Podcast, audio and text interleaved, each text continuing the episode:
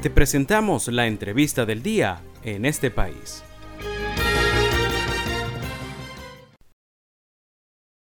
Ya tenemos al hilo telefónico a nuestra siguiente invitada. Se trata de Valentina Ballesta, es la directora adjunta de investigación para las Américas de Amnistía Internacional.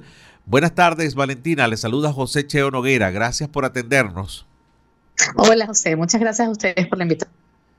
Vaya, qué amable. Gracias por, por realmente estar ahí. Amnistía Internacional preocupada ¿no? con este tema, bueno, como todos los venezolanos también lo estamos, y muchas de las, eh, más de las eh, miles y tantas de ONG que hay en el país, con este intento de controlarlas. A ver, eh, ¿cuál es el riesgo auténtico que ustedes han identificado y en la misiva que enviaron al presidente de la Asamblea Nacional ante lo que hasta ahora es una consulta sobre este proyecto de ley? Sí, nosotras eh, desde Amnistía Internacional hemos elevado nuestra preocupación por distintos medios. Como bien mencionas, hemos hecho una acción urgente a nivel global, haciendo un llamado al presidente de la Asamblea Nacional a que detenga la discusión de esta ley por el riesgo que significa para organizaciones de sociedad civil y para la sociedad civil organizada en realidad y su existencia en Venezuela. Básicamente, este proyecto de ley que ya fue aprobado en primera discusión en 2023, lo cual implica que tenemos ya prácticamente un año de, preocupación y, de y haciendo análisis sobre lo que podría significar esta ley, eh, tiene como finalidad la regularización y la fiscalización de las organizaciones de sociedad civil, pero no estamos hablando solamente de organizaciones de derechos humanos o las típicas que, por ejemplo, buscan la justicia y acompañan a víctimas de violaciones de derechos humanos. No, estamos hablando de todas las organizaciones de sociedad civil, que incluye, por ejemplo, universidades, que incluye también em, eh, organizaciones religiosas, que incluye también cualquier tipo de, eh, de, organización aportando ayuda humanitaria. Entonces, para nuestra preocupación es que las restricciones y los requisitos que se imponen en esta ley son tan, tan desproporcionados y extenuantes que básicamente parecería tener como fin que las organizaciones no puedan cumplirlas y por lo tanto que inmediatamente o automáticamente queden de forma eh, ilegalizadas y luego pues también corran las personas el riesgo de ser criminalizadas por no cumplir estos requisitos que como te digo son eh, básicamente incumplibles. Sí. A ver, ustedes como Amnistía Internacional tienen referencia de algún otro país que tenga una ley que, se parezca a este proyecto, que, sea tan eh, exhaustivo en los requisitos. ¿Tienen alguna referencia de otro país?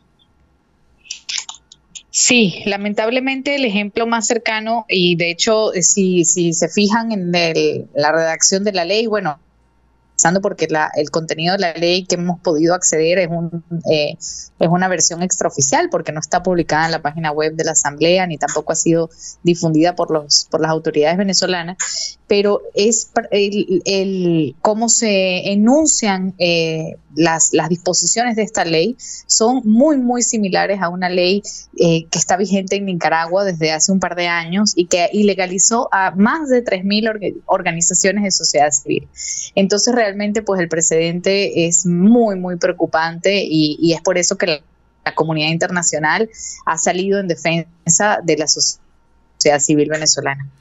a ver, eh, te, insisto en la pregunta, eh, ¿en algún país de otro tenor que no sea Nicaragua, Cuba, Venezuela, eh, en otro país donde pudiera haber más libertades, existe una ley de este tipo tan restrictiva?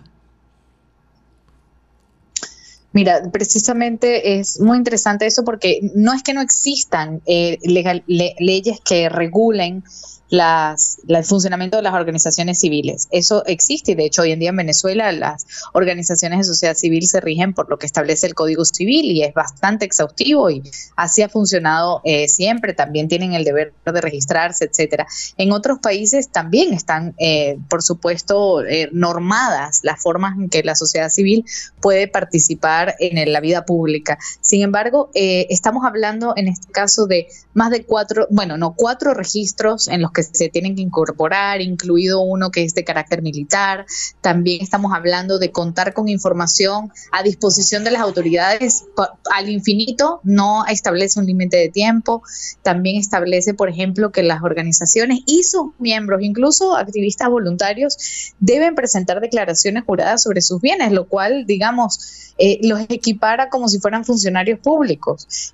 Y eso no tiene precedente. Entonces, eh, realmente son unos, una serie de requisitos que no se corresponden. Y aquí me gustaría solo transmitir una idea más que es que el grupo de, de, acción financiera, que es internacional, que es un grupo multilateral que evalúa precisamente la prevención del lavado de capitales, ha dicho sobre Venezuela que el riesgo de que se cometan irregularidades en el manejo de fondos de las organizaciones es bajísimo, representa algo así como el 0.44% de las organizaciones que existen hoy en día. Entonces, eh, y ha hecho un llamado de atención a Venezuela, decirle que imponer más restricciones y hacer un escrutinio de las organizaciones básicamente con una presunción de culpabilidad, no se corresponde a los estándares internacionales y atenta contra el derecho de las personas a asociarse, a trabajar en conjunto y a defender derechos humanos. Eh, yo quiero ir un poco más allá porque se ha insistido mucho. Estoy conversando con Valentina Ballesta, es la directora adjunta de investigación para las Américas de Amnistía Internacional. A ver, eh, quiero ir más allá porque en el fondo eh, más allá de obstruir y de impedir el trabajo que hacen muchas ONG y sobre todo en materia de derechos humanos, creo que también el trasfondo es averiguar de dónde vienen los fondos que reciben eh, las, muchas ONG. Y en el caso de, quienes se manejan en estos ambientes, eh, en muchos casos los donantes pretenden pasar de incógnitos para que, para que no se sepa quiénes son, ¿no? Por muchas otras razones, muchas válidas, por, por aquello de que la mano derecha no sepa qué hace a la izquierda, etcétera, etcétera, ¿no? Pero en el fondo también crees tú que sea eso, eh, saber quiénes son los donantes y, de dónde vienen los fondos. Pues mira, los fondos de cooperación internacional vienen efectivamente de distintos estados, no solamente de unos que han sido señalados como que pueden tener agendas contrarias al, a, un proyecto. Yo ahí, ahí es importante entender por qué los estados dan cooperación internacional. Y la cooperación internacional está basada bajo el principio de solidaridad internacional. Y el principio de solidaridad internacional, a su vez, que es algo que es muy cercano a lo que estamos viviendo en Venezuela en este momento, se deriva de que los problemas en un país ya no son los problemas solamente de ese país. Y, y por eso digo el ejemplo es, si en Venezuela tenemos una crisis migratoria donde más de 7.2 millones de venezolanas y venezolanos han ido y han cruzado todo el continente buscando protección internacional porque en Venezuela se violan sus derechos humanos.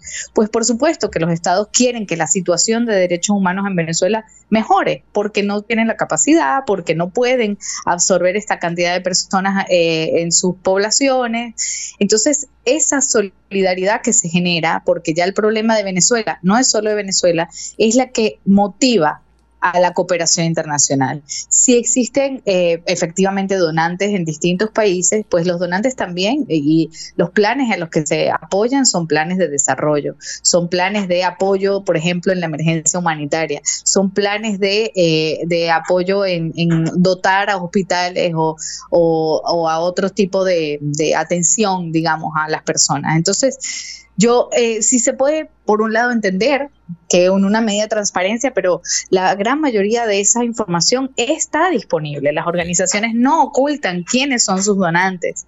Y eso además es parte, digamos, de las obligaciones que tienen de rendir eh, sus ya informaciones, las informaciones que ya tienen que rendir ante las autoridades. Pero este tipo de escrutinio que se pretende hoy en día es realmente... Eh, eh desproporcionado con el fin de tratar de prevenir algo que no existe o no hay un riesgo real, como decía, eh, de que se pueda hacer eh, un desvío de estos fondos para otros fines. Valentina, ¿qué, ¿qué hacer? ¿Cuáles son las acciones que pudieran hacer ustedes como Amnistía Internacional, las ONG dentro de Venezuela? ¿Y qué esperar? ¿Qué esperar en los, en los próximos días? Bueno, lo primero es que la gente entienda que este no es un problema de las organizaciones simplemente, sino de de las personas que se benefician de la actividad de esas organizaciones y exigir a las autoridades en Venezuela que esto se detenga de inmediato. Nosotras hemos hecho este llamado de acción urgente, como te decía, que se puede encontrar por cualquiera de nuestras vías en canales web o en redes sociales. Por ejemplo, nuestra, nuestras redes sociales son arroba amnistía online y ahí pueden ir y buscar para firmar y apoyar nuestro llamado a la Asamblea Nacional a que esto se detenga. ¿Y qué esperar? Bueno, realmente esa es una gran interrogante. Si el gobierno en este punto eh, ignora esta alerta internacional, pues lo que vamos a tener es que toda la resistencia, todo ese apoyo, toda eh, podría provocar incluso un éxodo de más personas que eh, antes beneficiarias de estas organizaciones ahora se vean también en mayores apuros y en mayores aprietos. Así que el panorama no es positivo, lamentablemente, pero eh, no se puede, digamos, detener la resistencia, la movilización social más pura solamente con una ley. Así que la verdad es que veremos también cómo la gente creativamente seguramente buscará otras formas de eh, continuar resistiendo eh, las violaciones de derechos humanos que ocurren en el país. Sí. Valentina, te agradezco mucho este contacto. Valentina Ballesta, directora adjunta de investigación para las Américas de Amnistía Internacional. Gracias por estar con nosotros en este país. Gracias a ustedes. Hasta luego.